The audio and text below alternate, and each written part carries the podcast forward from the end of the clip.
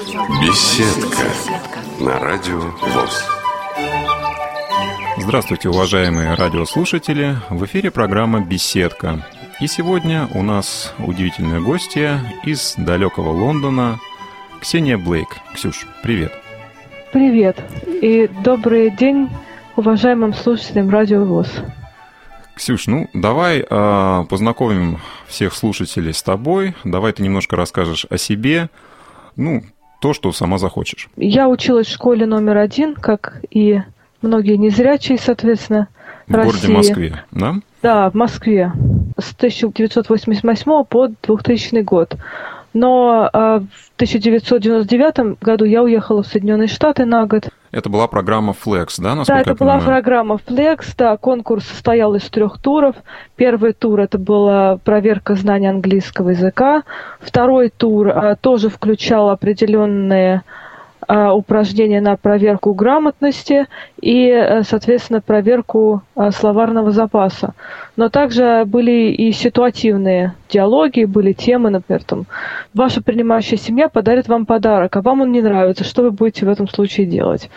Вот, и третий тур это, соответственно, большая-большая анкета о себе, а, то есть чем ты занимаешься, чем увлекаешься, что тебе не нравится, что нравится, ну, грубо говоря, вообще полностью твоя биография. И ты прошла с первой попытки или... Нет, я прошла не с первой попытки, я пыталась года два, наверное, или три, я сейчас уже просто так не помню. Вот, и я, соответственно, прошла, да, с третьей попытки. Я вообще не думала, что пройду. Мне было очень тяжело улетать, бросать школу, друзей. Эта программа, она объединяла людей с инвалидностью или это и обычный школьник мог в ней поучаствовать? В этой программе мог участвовать как обычный школьник, так и инвалиды с разной степенью. То есть были и колясочники, были и глухонемые. Я помню, когда в Юту приехали для а, ознакомления со страной и для изучения английского языка, у нас была девочка одна, которая не слышала практически совсем. Коляшников у нас не было, но также были люди абсолютно здоровые из бывших республик СНГ. Это Таджикистан, Узбекистан, Киргизия, Грузия и Украина. На каком языке вы общались? На русском или на английском? Мы общались на русском, но общались кучками, так скажем, таджики с таджиками, русские с русскими. Ну, украинцы с грузинами пытались с нами общаться, но, в общем-то, тяжело было, потому что украинцы говорили о том, что зачем нам русский язык, мы можем разговаривать на английском и на своем. Интересно. Ты попала в эту программу, значит, ты э, хорошо знала английский на тот момент уже. У тебя тяга к языкам была с детства или что, или как? Или ты просто изучала все предметы одинаково хорошо, в том числе английский? Нет, я очень любила иностранные языки. Я с детства слушала исключительно западную музыку. Мне интересовали западные произведения классической литературы, имена, фамилии, ну вообще происхождение западных городов, названия географические разные. Вот, и мне хотелось попасть за рубеж. То есть вся англоязычная культура тебя привлекала с детства? Э, Ну, соответственно, бесконечные сериалы, которыми кормило нас центральное телевидение в начале 90-х, поспособствовало неким образом моему такому порыву все-таки попытаться куда-нибудь съездить. Хорошо, то есть вы сначала, получается, проходили такую предварительную подготовку, общались э, на английском языке все с разной степенью уверенности, и потом уже разъезжались э, в приемные семьи, да? Да, совершенно верно. Вот эти приемные семьи, они как бы добровольно вас принимали, да, или это тоже какая-то программа у них собственная Нет, в Америке? добровольно, я так понимаю. Мгм. То есть обычная американская семья принимает на какой срок? На год. на год э, к себе ребенка из совершенно другой страны, с совершенно другой культурой, и вот даже с инвалидностью по зрению, да, ну вот в твоем случае.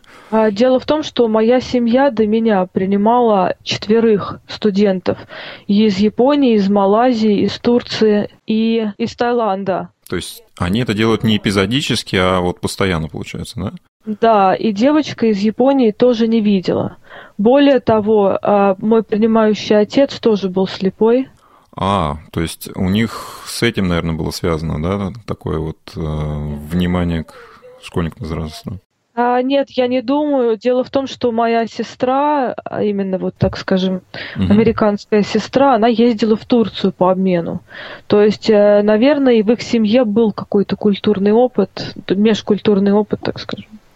А как тебя приняли в приемной семье? То есть вот твои первые ощущения, когда ты приехала и начала знакомиться с ними? Приняли меня все очень хорошо. У нас были сложности после этого уже свои. Характеры у всех разные, и поэтому, ну, как у всех семей, бывают, ну, так скажем, то взлеты, то падения в отношениях. Но приняли меня э, просто отлично. Мы поехали в ресторан, а, сразу же сказали, что у нас штат, где очень много испанцев, точнее латиноамериканцев. И сразу ресторан, еда мексиканская, острая, достаточно интересно все было. Семья вся собралась, то есть было там две сестры, три брата, дети маленькие все приехали меня встречать. То есть все было очень дружно. А вот были сложности с тем, что привыкаешь к другому менталитету, к другой культуре, или у тебя этот процесс сглаженно прошел? Да, были очень большие сложности, особенно в школе. Дело в том, что с детьми о политике трудно разговаривать. Почему? Не интересуются или что? Или сложно донести точку зрения? Нет, вообще не интересуются. А чем интересуются? Они интересуются телевизором и спортом. То есть фильмы, футбол, баскетбол, там какие-то школьные мероприятия, выпить им интересно, там пойти куда-нибудь. У них есть в школе кружки там исторические, там у них литературные кружки есть.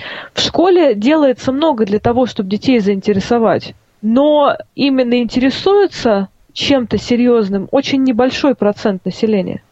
Не потому, что они плохие или глупые, или ну просто вот такие они. Меня это тоже удивляло. Я как-то на уроках ориентировки задавал вопросы ему преподавателю. Я говорю, а почему вы э, ходите в кино чаще, чем в театр. Они говорят, ну мы вот страна такая, мы страна экшена, понимаешь, страна действия. Тебе это было близко по духу? Ты же вот интересовалась англоязычной культурой, тебе это привлекало в детстве, или тебе все-таки театр ближе, чем кино? Ну, на тот театр момент, ближе, чем кино, действительно ближе. Но, понимаешь, когда ты попадаешь в определенный круг ну, людей, да, определенные условия, ты понимаешь, что надо, значит, подстраиваться под эти условия и улучшать свои знания относительно кинематографии. Вот и все. Да, хорошая позиция. А, ну вот в школе, в которой ты училась, ты училась в, на том же уровне, да, который примерно у тебя был здесь в Москве, да? Ну, понятно, что они э, сложно сопоставимы, поскольку программы здесь и там отличаются.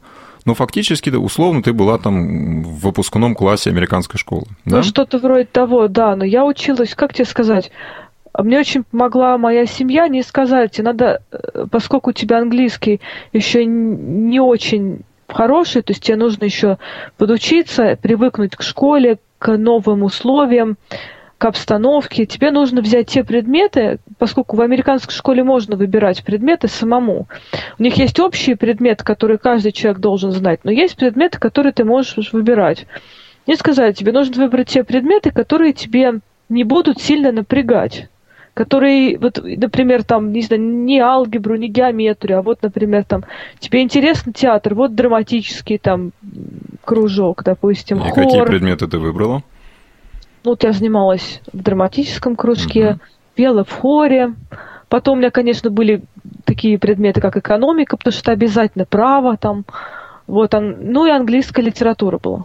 Ну, еще у меня были урок здоровья, типа нашей биологии, совершенно дебильный предмет. Ну вот мне его... Я сначала выбрала танцы. Вот, да, так. причем э, латиноамериканские.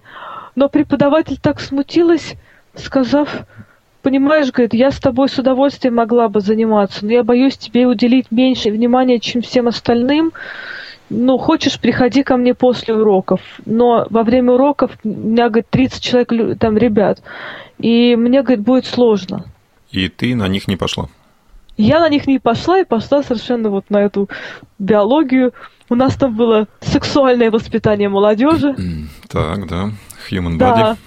Да, да, да, у нас были там видео по поводу там СПИДа, по поводу там того, как надо вести а, себя. Это выпускной жизнь. класс, да? Да. То есть школьников уже... Нет, там это не выпускной класс. Там это просто вот предмет. Там были дети от 15 до 18 лет. То есть один и тот же предмет могут посещать дети разного возраста, Совершенно да? верно, да. Это интересно. То есть, а программа одна и та же? Да, конечно. То есть нет биологии, допустим, для 15-летних, для Нет. 17-летних? Нет. Мгм. То есть она Нет, вот идет один год? реагируют все по-разному. Например, 18-летние смущаются, 15-летние веселятся над определенными моментами, там, когда показывают видео, там, то, конечно, смех. Когда, ну, сразу понятно, что если люди помоложе, то они реагируют вот веселее. А, смотри, а, ты как вот сама, как ты считаешь, ты а, была средним учеником, или ты вот была среди лидеров, или тебе наоборот было сложно, ты отставала? Вот, ну, по- Поначалу я была, так скажем, средним учеником. Я стала вот уже в лидерах, наверное, ближе к декабрю, а уже к маю месяцу баскетболисты и футболисты мальчики просто стояли толпами ради того, чтобы взять у меня автограф. даже Они так. правда, да, даже так, да. Я, конечно, понимаю, что от скромности не умру очень сильно, наверное, но вот так было. Хорошо, мы заговорили о школе. Как э, твой класс тебя воспринял? То есть, я так понимаю, что проблем с адаптацией в нем у тебя не было, да? Ну, условно говоря, я понимаю, что классы разные, да, на биологию ходит один состав, там на экономику другой. Ну, ребята в среднем же одни и те же встречались, да, скорее всего? Ну, поначалу так, как сказать, в Америке очень интересно все. То есть, ну, по крайней мере, так было в моей школе. Они со мной все поздоровались, и на следующий день как будто меня, собственно, и нет. Э, Это проблема, потому что ты приехала, или это отношение к любому человеку? Но смотри, они в школе, они все друг друга знают. Им, в общем-то, не очень нужен кто-то посторонний. Они знакомятся, конечно. Когда это человек, э, который живет в Америке, он вливается сразу в компанию там. Он знает их интересы, там, правила там общения. О чем можно поговорить? А когда ты вообще новичок, ты вообще и не знаешь, что, что в стране, собственно, происходит первое время, чем люди Ну да, интересуются. ты, что как- называется, не в теме пока еще. Да. То соответственно- Ну, по- понятно. Смотри, а вот когда уже прошло время, когда вы начали общаться с ребятами, да, какие-то предметы общие обсуждать, э, ты почувствовал хоть в какой-то момент э, себя своей? Или это чувство так и осталось, что ты чужая? Ну, э, я почувствовала себя своей, ну, более-менее, так скажем. Наверное, где-то в марте, в апреле. У Васи у меня не было очень много друзей. Вот, понимаешь, как... Я не ходила ни на какие тусовки особо, ни на пьянки, ни на гулянки. Я просто не люблю этого. Эм, ну, как, приглашали мы, там, ходили там в кино, в кафе, еще куда-нибудь. Но я не, как сказать, вот как люди рассказывают про Америку, что там пили с друзьями, у меня такого, ну, наверное, не было, не да? было. Да. Ну, неужели нельзя с американскими школьниками проводить время не за выпивкой, не за развлечением, а вот просто собраться, поговорить, обсудить какие-то, там, я не знаю, темы интересные, там, сходить в кино без выпивки? Ну вот я ходила в кино, у меня были подружки там, девочки, были мальчики, друзья, с которыми мы общались периодически. Остались но люди, с которыми ты общаешься до сих пор из Америки? В основном моя семья. Из друзей школьных нет. Никого найти не удалось, так скажем. А с семьей общаетесь регулярно, да? Вася, у меня было очень много знакомых старше, вот не школьников, а вот людей, которые уже старше, институтских ребят. Потому что моя принимающая семья знает очень много людей, они меня пытались со всеми знакомить. И мне было интереснее общаться с людьми постарше. И вот с ними ты общаешься, да, как я понимаю? До сих ну, периодически, да. Хорошо, ну вот смотри, ты э, отучилась этот год. Вот когда ты поняла, что ты возвращаешься обратно, да, подходило это время, тебе э, было сложно уезжать, или ты наоборот соскучилась по дому, тебе было хорошо возвращаться? Мне было очень сложно уезжать, потому что я уже привыкла, я поняла, что мне сейчас нужно будет вернуться и ну, менять свою жизнь каким-то образом. Ну вот у многих э, людей, которые участвовали в том числе и в этой программе или просто жили в Америке, вот такой синдром, да, когда они возвращаются, у них вот первое время такой культурный шок. У тебя он был? У меня не было сильного культурного шока, прям совсем страшно. Ну, частично, да. Но даже не то, что, Вась, я бы не сказала, что у меня был культурный шок. Мне просто было очень грустно. Вот за то, что, например, в Америке мне не дали по материалы, так моя принимающая мама позвонила в школу, отругала всех, и мне дали дополнительные материалы. Еще и извинились, и за мной дополнительно заниматься стали.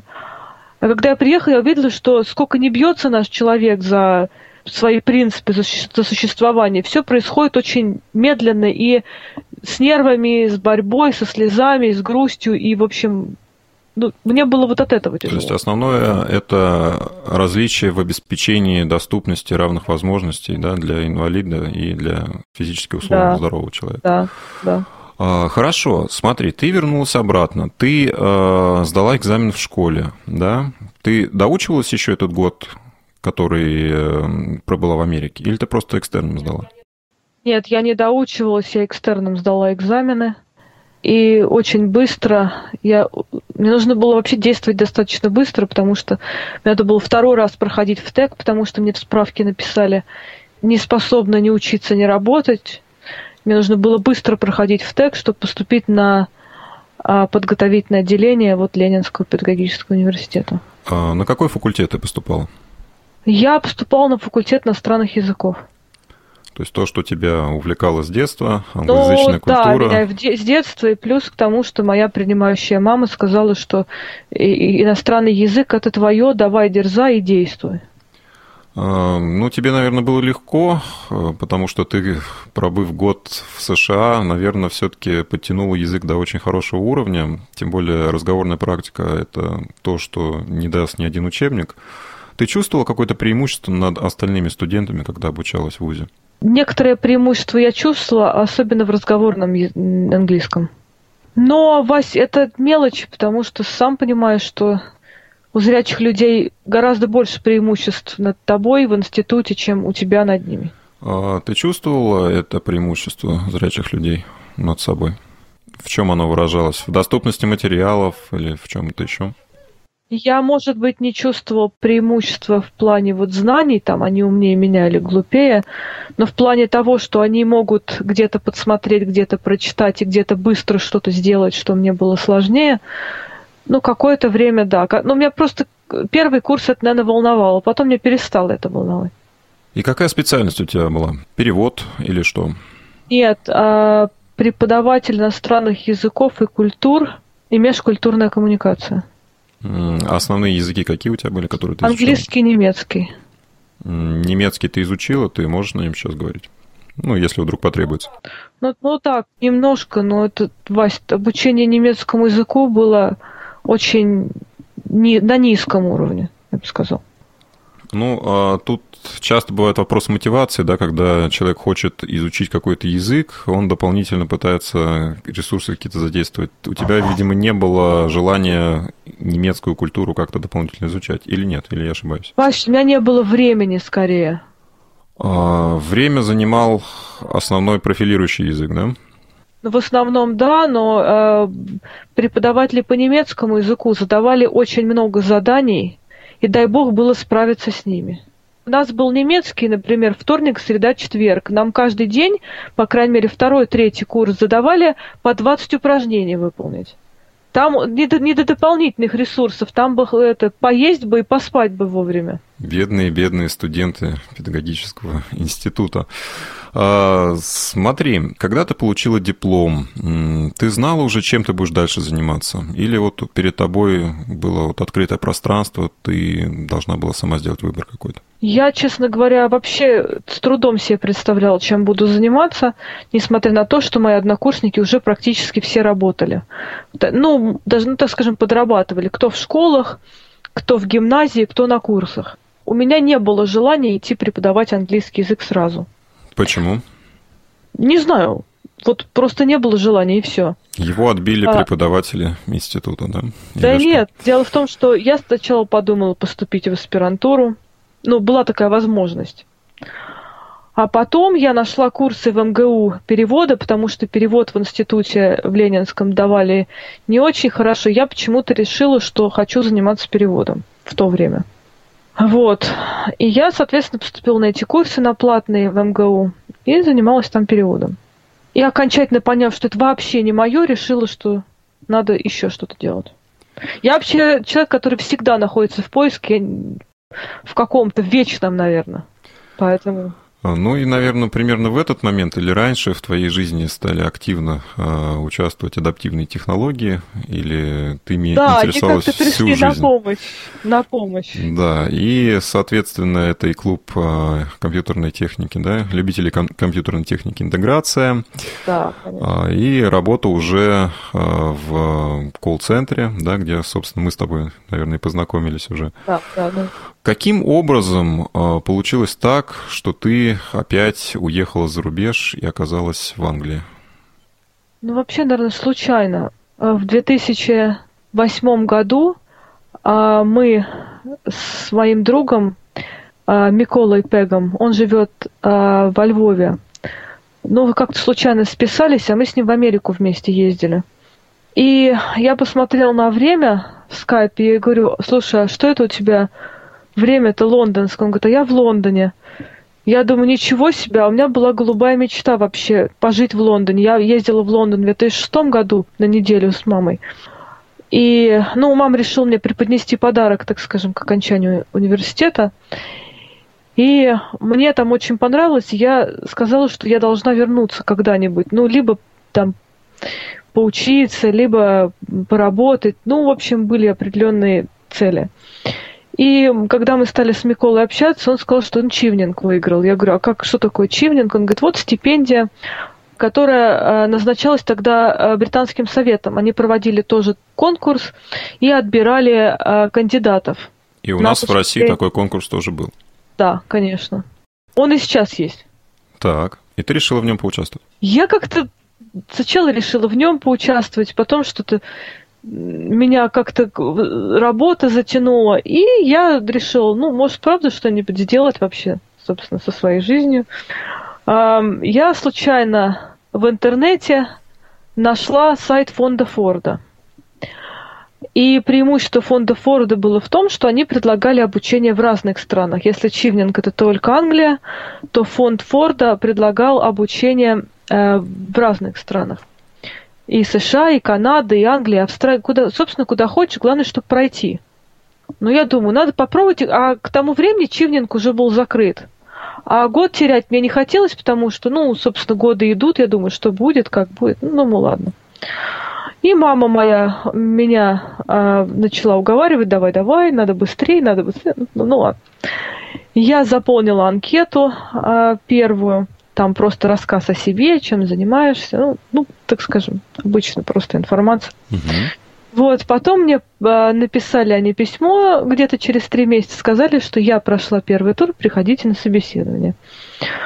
Я пошла на собеседование, думаю, я, я опять же, знаешь, как, я ни на что не надеялась. Я говорю, мам, что будет, то будет. Я не, не буду даже каких-то иллюзий строить, просто, ну, как получится. Вот. Я прихожу туда, там сидят люди такие добрые, хорошие. Они говорят, а чем вы занимаетесь? Вот адаптивные технологии, бралевские дисплеи, там, вот, там, рассказывала им, что я провожу презентации. Они об этом не слышали, так, а вот как это так? Расскажите поподробнее.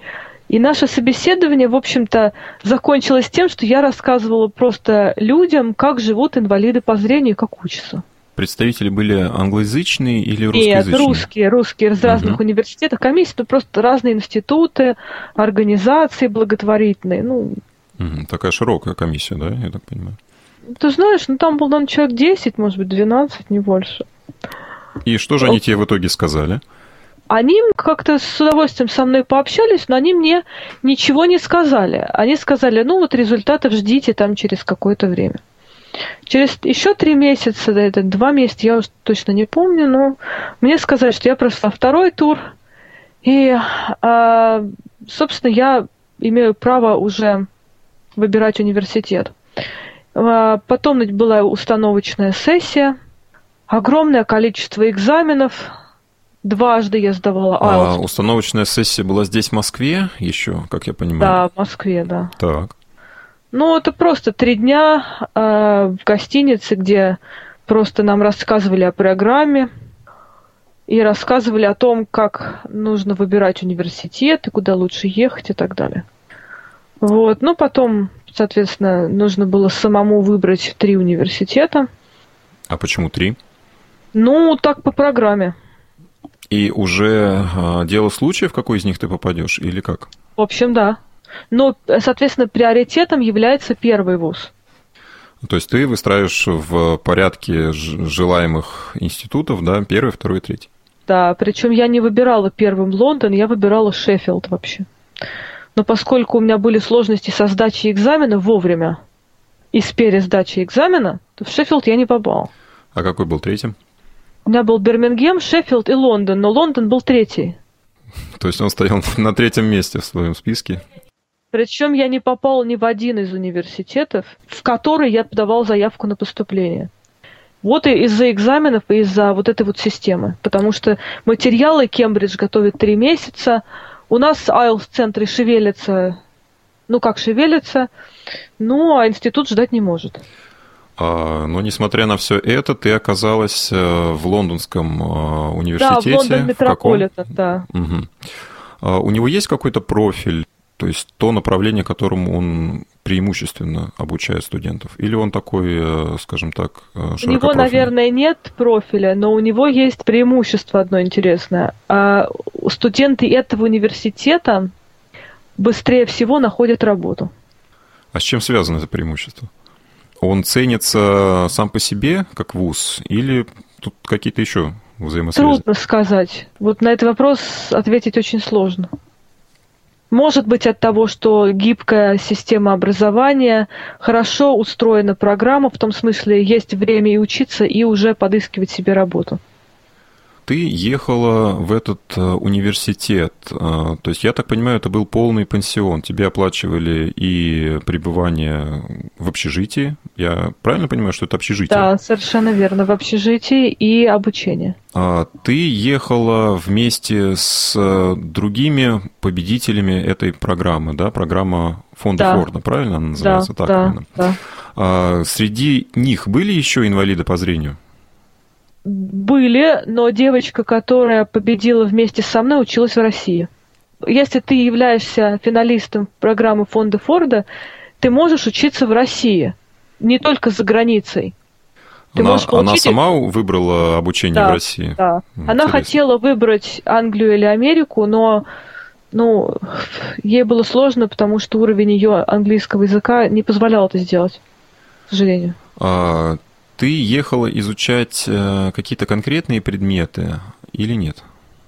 Ну, у меня факультет называется специалист в сфере информационных СМИ. Интересно. А если все-таки это как-то на более простой язык перевести, то чем конкретно вы там занимались, что изучали? Мы занимались ну, всем чем угодно, начиная от веб-дизайна, заканчиваем, заканчивая тем, как вести бизнес в интернете и как продвигать а, свою продукцию, как публиковать материалы в интернете, как размещать статьи. Ну, то есть от, очень такой широкий круг. А, ты училась вместе с обычными зрячими студентами. Правильно да. я понимаю? Да. А, тебе какие-то дополнительные условия были созданы? Были. По законам Великобритании сейчас в связи с так скажем, постановлением, в связи с э, европейским законодательством, поскольку они же член Евросоюза, там есть э, требования по охране здоровья и жизнедеятельности. То есть человек, инвалид, э, не может находиться в помещении один, если это речь идет о государственных учреждениях. То есть мне э, по приезду в университет предоставили сопровождающего, точнее, ну, наверное, скажем, ассистента, э, девушку, которая записывала за меня лекции, которая провожала меня на обед и которая сканировала мне все материалы. Это был постоянный человек или они менялись? Да, когда я сказала, что лекции не надо за мной записывать, э, я вполне могу самостоятельно заниматься, они сказали, да ради бога, только ты не можешь быть одна помещении. Интересная опека. Хорошо, то есть получается, что в принципе тебя постоянно где-то кто-то сопровождал, да, закрепленный человек. В институте, да. Только в институте. А если тебе нужно выйти куда-то, сходить в магазин, ты пользовалась помощью друзей, студентов, или это тоже как-то решалось? По приезду в Великобританию фонд Форда оплатил преподавателя по ориентированию, который, собственно, показал мне основные объекты, которые находятся вблизи общежития, так скажем, магазины, аптеку, кафе и так далее. А, то есть подразумевается, что человек, а, поняв, где эти объекты расположены, самостоятельно будет туда добираться. Да, также она мне показала, где располагается Британский институт слепых, а, как рассказала мне, как заходить в метро, собственно, как в метро попросить о помощи, поскольку в метро действует система сопровождения. То есть ты входишь в метро, инвалиды по зрению а, сопровождают, то есть тебе работник метро спрашивает, на какую станцию вам нужно ехать а, и где сделать переход. Если тебе нужно ехать, допустим, по прямой, то сопровождающий тебя встреч, встречает и просто проводит тебя до выхода. Если же тебе нужно сделать переход, то сопровождающий тебя встречает и переводит на ту линию, которая нужна уже дальше. А, в вагон а, сопровождающий садится вместе с Нет, а, человеком у, у работника метро есть радио. То есть он подходит со мной и говорит, я посадил инвалиды по зрению, допустим, в такой-то вагон, в такую-то дверь. И встретить на такой-то остановке. И на следующей станции тебя уже встречают, где ты выходишь, да, да и, да, соответственно, да. тебя Более уже... того, даже ну, если, допустим, работник метро предупреждает водителя о том, что меня должны ждать, водитель выходит из вагона, и звонит на станцию, чтобы убедиться, что а, меня вообще здесь встретят. Ничего себе. А как люди остальные на это реагируют? Вот э, ты можешь как-то сравнить э, московский метрополитен с лондонским в этом плане? Отношение людей не только к человеку с инвалидностью, а к друг другу в том числе? Ну, интересно вообще, потому что я ни разу в свой адрес не слышала оскорблений никаких. Туда идешь, не туда идешь. То есть не слышала я где? В лондонском в, в лондонском метрополитене. А, то есть, если я только встаю с места, все люди расступаются сразу и дают дорогу инвалиду по зрению или колясочник, ну, какому бы, какой бы это инвалид не был, колясочник или э, ДЦП и, собственно, ну, любой категории, так скажем. А люди дают дорогу, и если ты идешь не туда, они тебя направляют.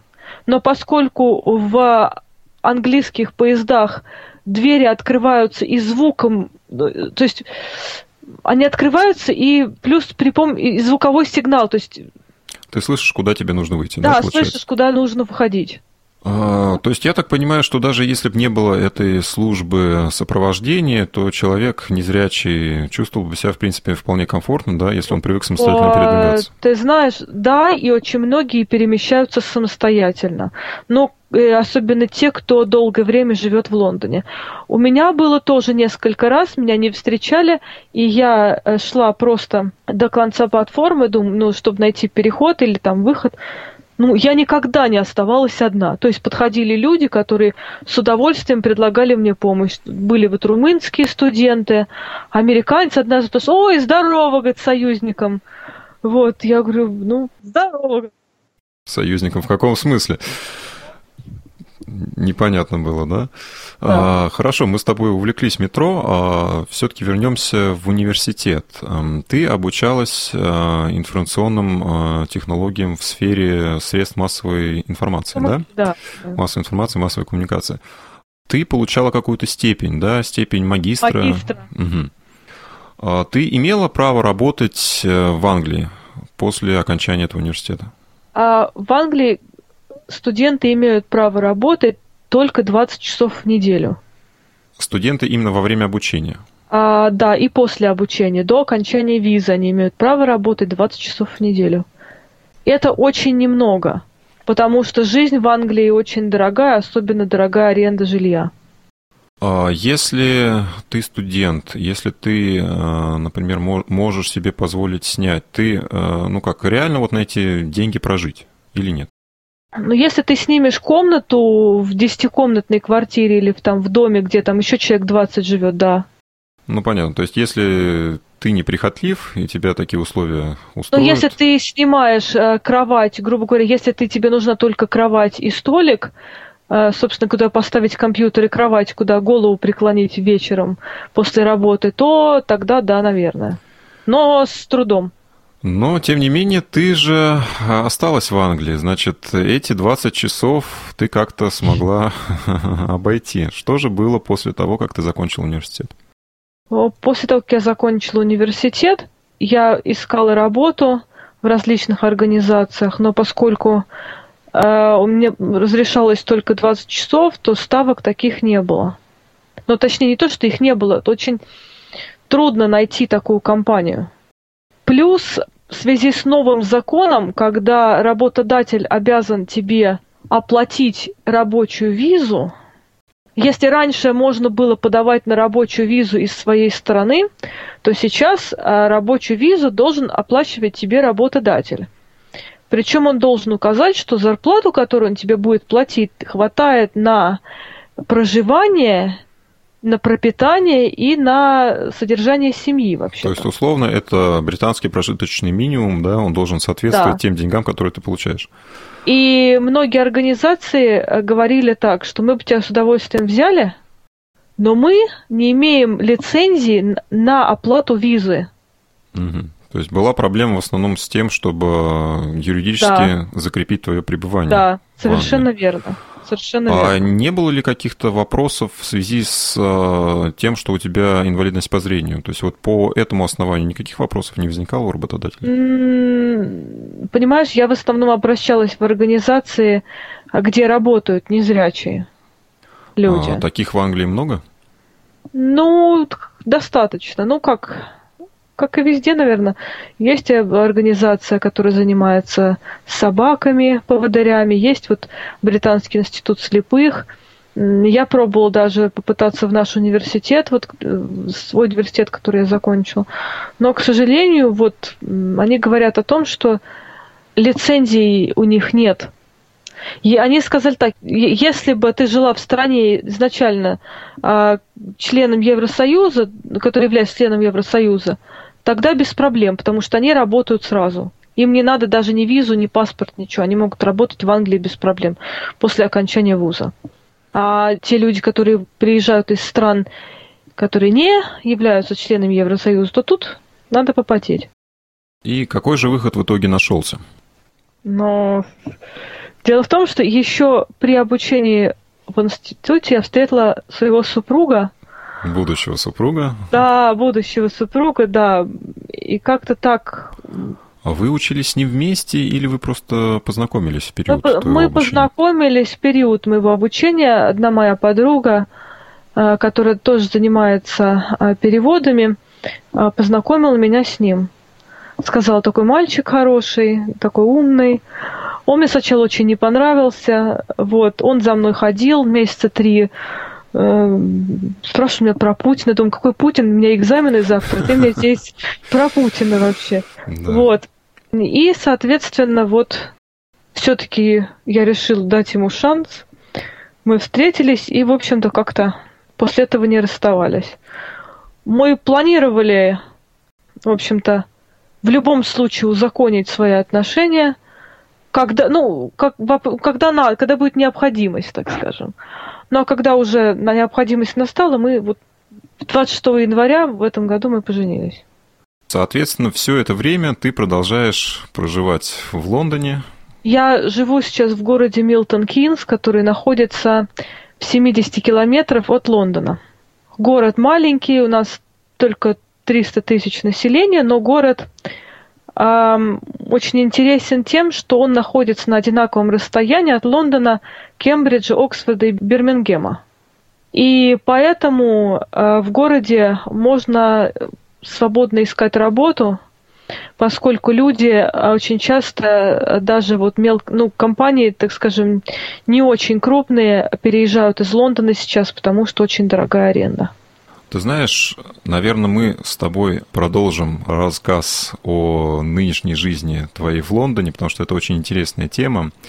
А У меня еще осталось очень много вопросов, которые я, к сожалению, уже не успеваю задать, поскольку время нашей программы подходит к концу. Ксюш, большое спасибо, что Не за что. поучаствовала в нашем эфире. Я думаю, мы э, с нашу беседу продолжим. Обязательно. А, Я напоминаю, что в эфире Радио ВОЗ была программа «Беседка», и сегодня у нас в гостях была Ксения Блейк. Передачу провел Василий Дрожин. Оставайтесь на волнах Радио ВОЗ. Всем счастливо.